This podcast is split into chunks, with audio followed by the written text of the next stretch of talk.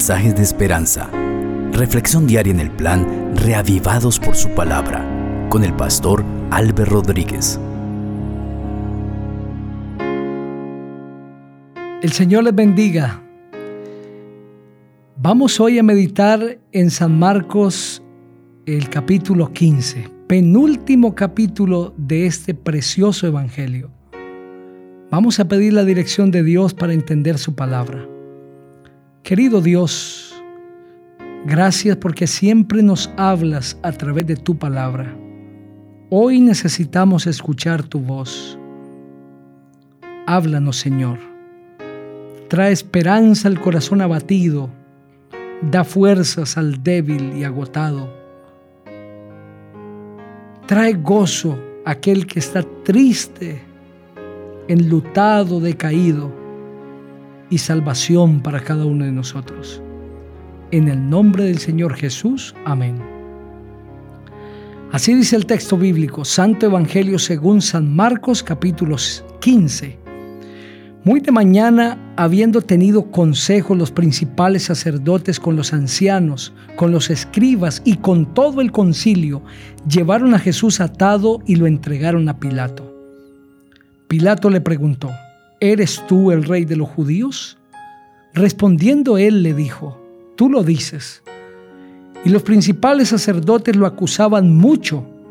Otra vez le preguntó Pilato, diciendo, ¿Nada respondes? Mira de cuántas cosas te acusan. Pero Jesús ni aun con eso respondió, de modo que Pilato quedó muy extrañado.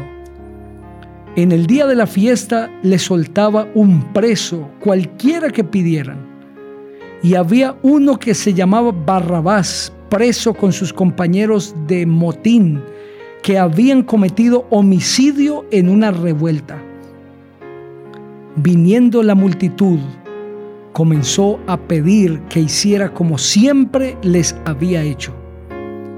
Pilato les respondió diciendo, ¿queréis que os suelte al rey de los judíos?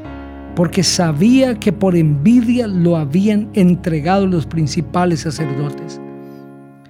Pero los principales sacerdotes incitaron a la multitud para que le soltara más bien a Barrabás.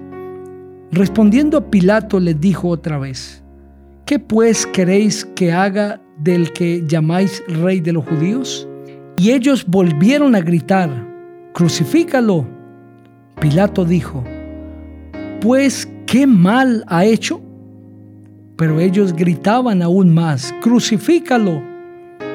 Pilato, queriendo satisfacer al pueblo, le soltó a Barrabás y entregó a Jesús después de azotarlo para que fuera crucificado. Entonces los soldados lo llevaron dentro del atrio, esto es al pretorio, y reunieron a toda la compañía lo vistieron de púrpura, le pusieron una corona tejida de espinas y comenzaron a saludarlo. Salve, rey de los judíos. Le golpeaban la cabeza con una caña, lo escupían y puestos de rodillas le hacían reverencias. Después de haberse burlado de él, le quitaron la púrpura, le pusieron sus propios vestidos y lo sacaron para crucificarlo obligaron a uno que pasaba, Simón de Sirene, padre de Alejandro y de Rufo, que venía del campo, a que le llevara la cruz. Y lo llevaron a un lugar llamado Gólgota, que significa lugar de la calavera. Le dieron a beber vino mezclado con mirra, pero él no lo tomó cuando lo crucificaron repartieron entre sí sus vestidos, echando suerte sobre ellos para ver qué se llevaría cada uno. Era la hora tercera cuando lo crucificaron. El título escrito que señalaba la causa de su condena era El Rey de los Judíos. Crucificaron también con él a dos ladrones, uno a su derecha y el otro a su izquierda. Así se cumplió la escritura que dice, y fue contado con los pecadores. Los que pasaban lo insultaban, meneando la cabeza y diciendo, va, tú que derribas el templo de Dios y en tres días lo reedificarías, sálvate a ti mismo y desciende de la cruz. De esta manera también los principales sacerdotes, burlándose, se decían unos a otros con los escribas, a otros salvó, pero a sí mismo no se puede salvar. El Cristo, Rey de Israel, que descienda ahora de la cruz para que veamos y creamos. También los que estaban crucificados con él lo insultaban. Cuando vino la hora sexta, hubo tinieblas sobre toda la tierra hasta la hora novena.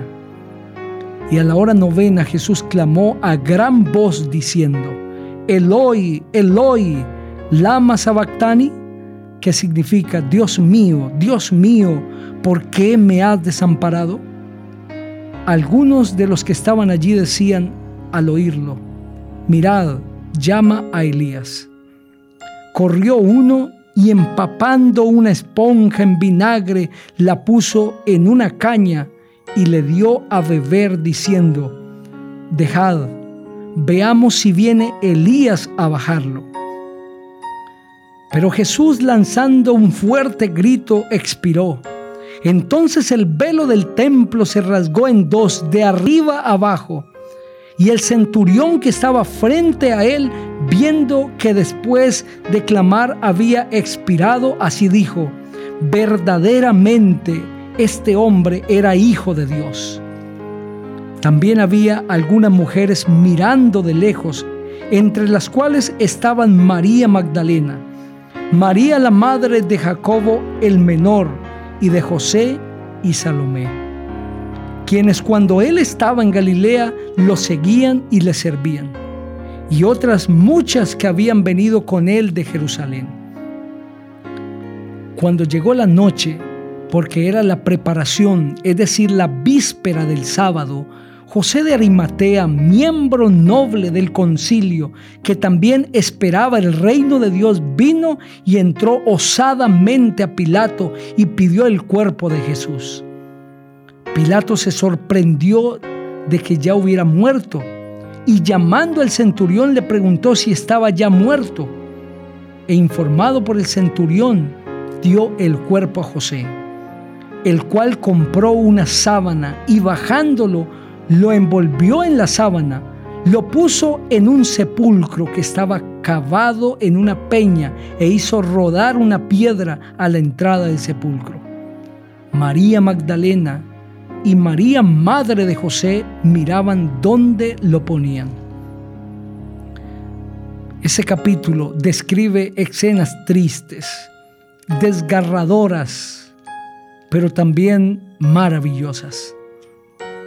Detrás de los líderes judíos, del mismo Pilato y de la multitud desenfrenada que gritaba crucifícale, estaba Satanás había incitado a los líderes judíos a causarle la muerte a Cristo. Él se proponía vencer a Cristo con su muerte. Pero no fue así. La muerte de Cristo lo venció. Cuando Satanás pensó que había derrotado al Salvador, era precisamente cuando el Salvador lo había derrotado para siempre. La muerte de Cristo fue la seguridad de la salvación que fue ratificada con la resurrección en el primer día de la semana. Cristo murió. Es la noticia que en todo el mundo se debe repetir. La salvación de Cristo es lo que el mundo necesita. Cristo murió para darnos vida eterna y para darnos esperanza. Los judíos eligieron mal. Ante la pregunta, ¿a quién quiere que suelte? ¿A Barrabás o a Jesús? Ellos respondieron a Barrabás. ¿Y qué haré con Jesús? El Cristo, dijo Pilato, crucifícalo. Qué elección tan terrible eligieron mal.